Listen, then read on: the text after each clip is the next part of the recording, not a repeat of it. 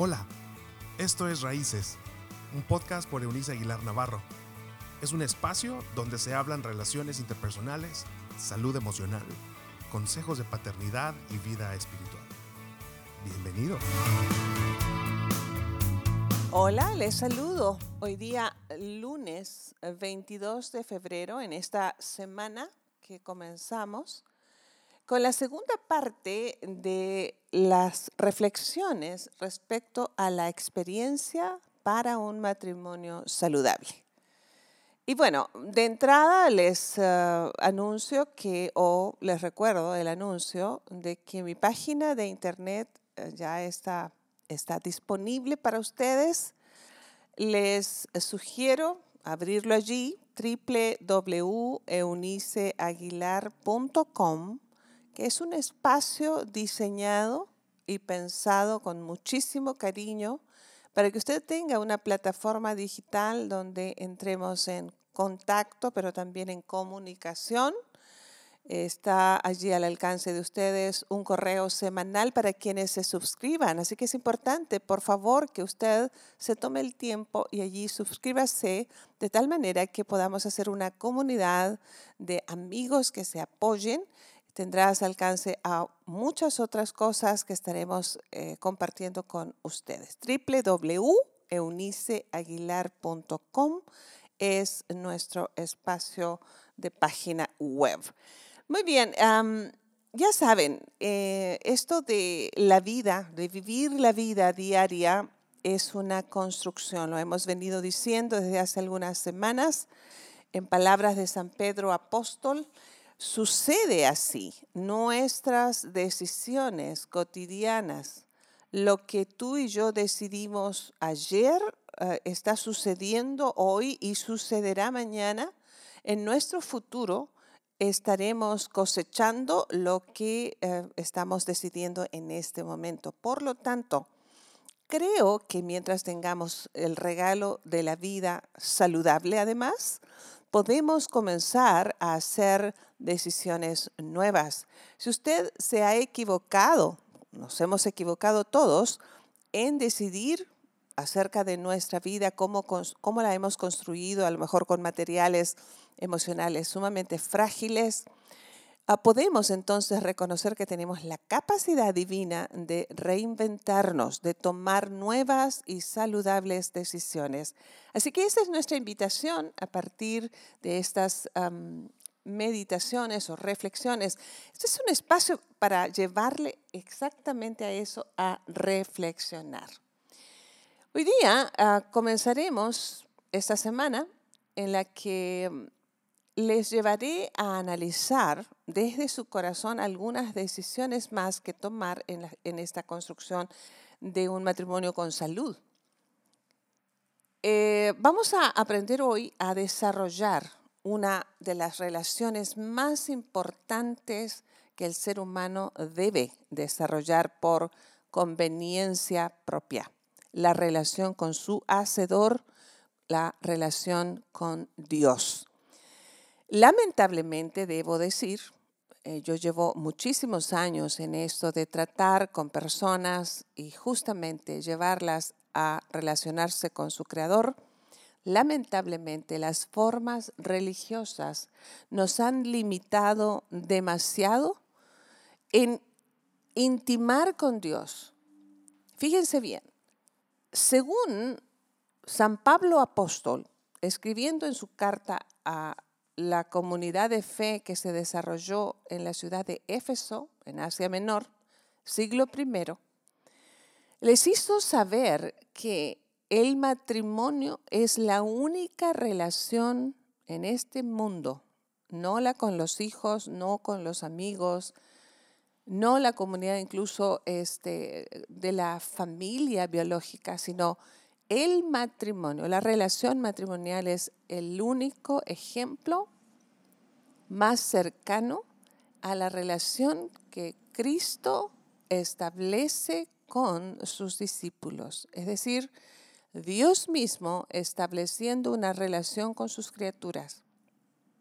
Así que no es raro de que de pronto nosotros nos hayamos preocupado más, por ejemplo, en el matrimonio, nos hemos preocupado y ocupado y endeudado muchísimo, muchísimo más en preparar una boda que en prepararnos para el matrimonio mismo. Las formas religiosas y culturales han pesado sobre nosotros mucho más que la autoridad de nuestro Creador.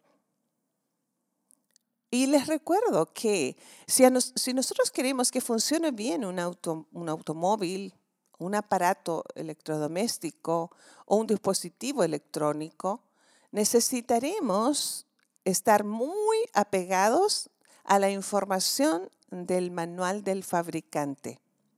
Bueno, si tu origen, así como yo creo que es el mío, es divino, es decir, hemos nacido del corazón de Dios, somos su idea y somos su creación, con un propósito de bondad en esta tierra y de eternidad a su lado, entonces Él es nuestro origen. De Él respiramos, de Él bebemos la vida. A Él entonces, como el manual, debemos recurrir a la hora en que nuestra situación de relación matrimonial se enferma. Así que si a alguien, miren, ah, se le ocurre que una ceremonia religiosa hará de un buen matrimonio, es como lo que Cervantes dijo, escribió en su famosísimo ah, Quijote de la Mancha, una golondrina no hace verano. Una ceremonia religiosa no hace un buen matrimonio, ni garantiza de que esté bajo el dominio de Dios, nuestro Creador. Así que lo primero que esta semana les eh, ruego que hagamos, recapacitemos cuánto tiempo pasamos el uno y el otro en forma individual en conversaciones lindas, tiernas, cercanas, significativas con nuestro Dios. Y note, por favor, que no estoy hablando si usted va a un, a un edificio que llama iglesia, no me estoy refiriendo al tipo de religión que usted practica. No, no, estoy hablándole de la relación con su Hacedor, con Dios mismo. ¿Cuánto tiempo al día le dedica a esta relación? Escuche, si acaso usted dedica poco o nada del tiempo a estar con Dios, quien le ha hecho, quien le conoce y la única persona que le amará más allá de la razón, entonces usted ese tiempo o no que pasa o no pasa con Dios determinará la calidad de la salud mm, de su matrimonio. Así como hablábamos la semana pasada o les hablaba, les llevaba, a recapacitar en el hecho de que el matrimonio en forma lamentable eh, llega a un nivel de comunicación sumamente superficial, únicamente superficial. Cuestiones cotidianas como los pagos de los servicios en la casa, la educación de los hijos, cuestiones que no revelan lo que hay en nuestra alma hace que la relación del matrimonio se eh, ponga en duda, se debilite profundamente. Bueno, con Dios es igual. Si usted pasa poco o nada de tiempo, usted no está bebiendo de la fuente de vida. Si Dios es la fuente de amor, Dios no es que tenga amor, Dios es el amor. Y necesitaremos el amor en todo lo que hagamos en matrimonio. Si Dios es el perdón y lo es, porque en el matrimonio, les decía la semana pasada, es la unión de dos buenos perdonadores. Si Dios es gracia, esto que ponemos sobre una persona que no merece lo que le damos, entonces debemos estar allí bebiendo de Él. El matrimonio necesita ingredientes, escucha amigo y amiga, sobrenaturales para poder darle salud. Y no me refiero a cuestiones místicas. No, se trata de cuánto tiempo usted pasa de rodillas en un edificio determinado, cuántos golpes se da en el pecho o cuántas oraciones de memoria usted conozca. Estoy hablando de esta relación profunda de llevar a Dios nuestras cuitas, nuestros temores, nuestros sueños, de llorar delante de Él, de recoger nuestro, nuestro mundo interior delante de nuestro Hacedor. Llevar allí todos nuestros temores.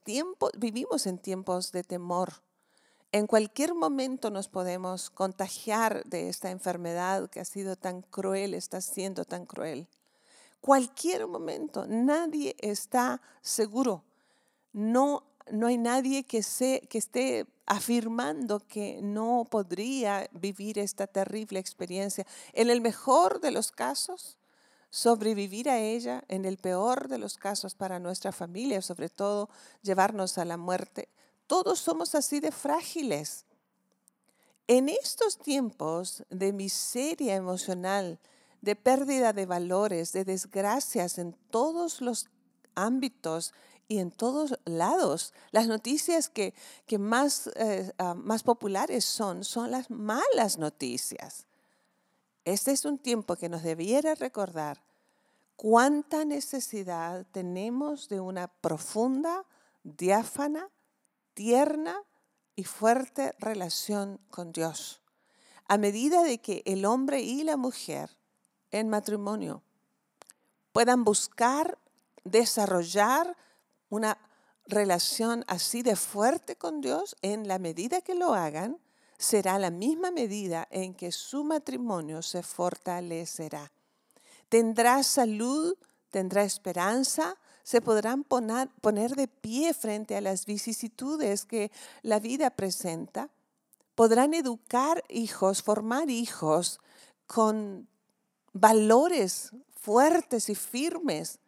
Podrán echar fuertes raíces y crecer como árboles frondosos si usted los nutre y les enseña a nutrirse a ellos mismos con una poderosa relación con Dios. ¿Cómo se hace? acérquese, hable con él, converse, llore, busque un espacio al día, deje, deje un tiempo deliberadamente para conversar, para estar allí, para escuchar música que eleve su, su alma, que fortalezca sus emociones, que le dé esperanza, que le llene de fe.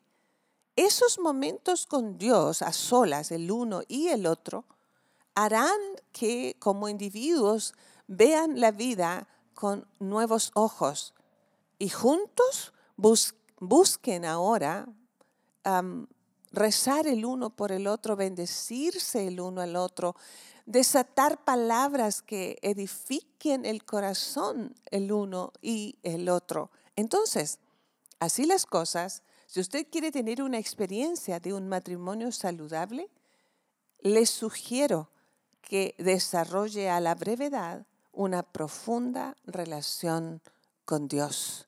Dios les creó para cosas extraordinarias, juntos, así que aproveche este espacio, aproveche que respira, aproveche que tiene a su cónyuge, aproveche que tiene una familia. Si no, pregúntele a alguno de los millones que viven en total soledad cuyas vidas están desprotegidas de cariño, donde nadie les aprecia, nadie les reconoce, nadie les arropa. Entonces usted, si tiene la posibilidad de construir su matrimonio, tome los pedazos, incluso si ya se está destruyendo, tome esos pedazos.